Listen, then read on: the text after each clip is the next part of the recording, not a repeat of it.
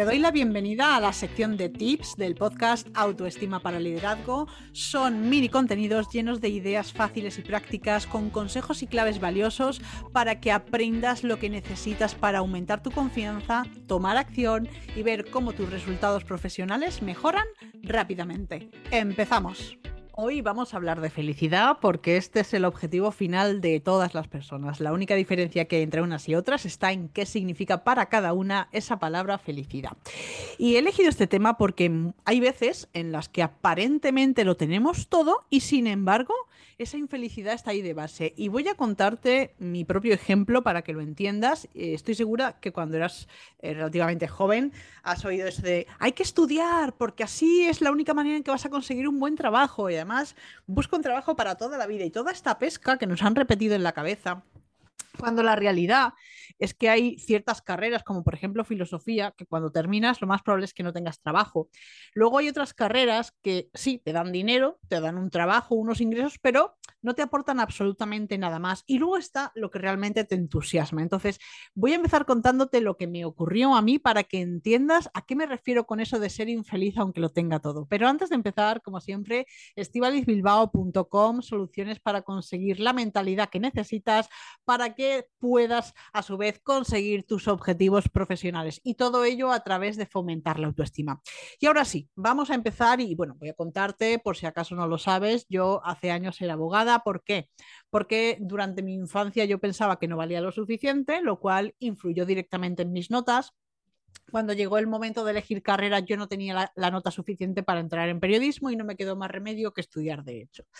Yo pataleé bastante al principio porque no quería hacer eso, yo sabía que eso no era para mí, pero como no había nota, pues es que no, no, en ese momento no se me ocurrió otra opción. Entonces, ¿qué es lo que ocurre? Que después eh, te das cuenta de dices, tengo todo lo que se supone que quiero, tengo un trabajo, tengo dinero para mis cosas, tengo mi casa, tengo salud, aparentemente lo tengo todo, pero no soy feliz. Entonces, ¿qué es lo que pasa cuando tienes todo y aún así no eres feliz? ¿Por qué te está ocurriendo esto? Bien, pues lo que ha ocurrido es que has traicionado tus valores. Y precisamente el ejercicio de los valores es uno de los que trabajo siempre con mis clientas en el programa de acompañamiento individual Mentalidad Ganadora. ¿Por qué? Pues porque los valores son un filtro que utilizamos para tomar decisiones, o al menos deberíamos. Entonces, te pongo este ejemplo. Eh, yo solamente trabajo con personas con las que me apetece trabajar. Tienen que ser de alguna manera compatibles conmigo y si no lo son, ¿qué ocurre? Pues que digo un no, un no rotundo. Pero claro, hasta que tú llegas a esta conclusión y te das cuenta, pues hay una serie de errores en el camino. Entonces, recuerdo que cuando empecé me contrató un hombre y, eh, bueno, pues en principio yo tengo algunos clientes que son hombres, aunque la mayoría serán mujeres, pero el problema no era ese. El problema es que él quería que yo en mi trabajo mintiera. Y claro, eso no iba conmigo. ¿Y qué hice? Pues aguantarme, aguantarme porque como estaba empezando, arrancaba, necesitaba dinero, que es la excusa que todos nos ponemos, es que necesito dinero, pues claro, eh, lo acepté. Pero además de eso, eh, luego ni siquiera quería terminar de pagarme todo lo que me debía. Entonces, claro, esto iba en contra de mis principios y yo lo acepté por una razón que consideraba que era válida y es bueno, me tengo que aguantar y trabajar con alguien con quien no quiero trabajar porque necesito el dinero para pagar las facturas.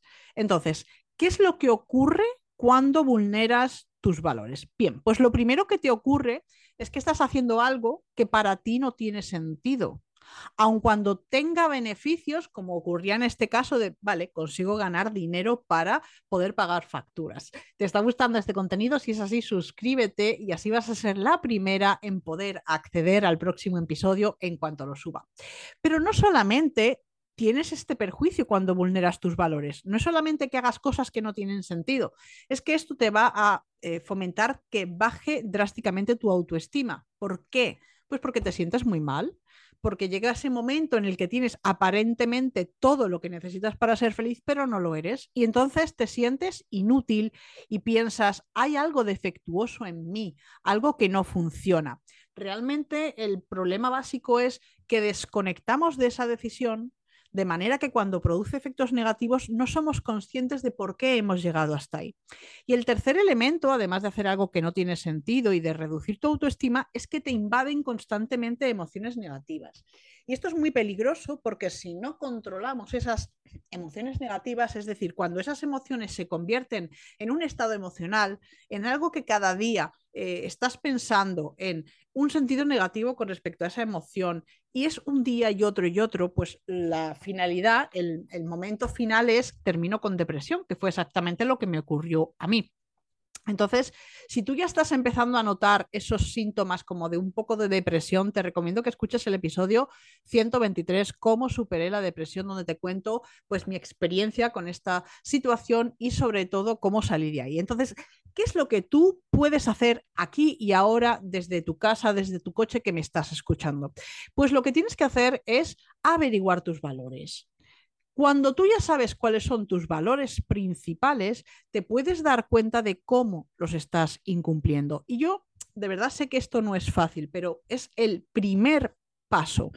En mi caso, me traicioné porque me di por vencida y acepté un trabajo que no era para mí. Ser abogada es un buen trabajo, pero cuando no te gusta, cuando no tiene nada que ver con lo que quieres hacer, y además en mi caso, pues me encontré eh, trabajando para una entidad bancaria, alegrándome de cuando le podía embargar el salario a una persona que no tenía, que es verdad que esa persona era responsable de su deuda y que, bueno, pues no había hecho las cosas bien, pero yo no me sentía a gusto. Era, vale, este trabajo hay que hacerlo, pero quiero que lo haga otra y no era yo la que quería hacerlo. Entonces, ahí eh, es cuando eh, empezaron a, surgir problemas de ansiedad y cuando ya llegué a la tercera vez que tenía picos de ansiedad junto con depresión, fue el momento en que tomé medidas.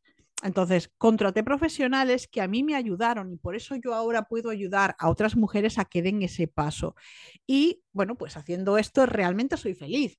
Y te digo, muchas veces eh, las cosas no me salen como quiero, y muchas veces me faltan cosas, pero aún así yo disfruto porque en lo que a mí me importa es levantarme todos los días con ganas de hacer lo que hago y tener esa ilusión y que cuando terminan las vacaciones yo tengo ganas de empezar a trabajar y que cuando llega el lunes yo tengo ganas de ponerme a trabajar. Entonces, una vez que tú identificas tus valores y que sabes cómo los estás incumpliendo, lo que quiero es que respondas a esta pregunta.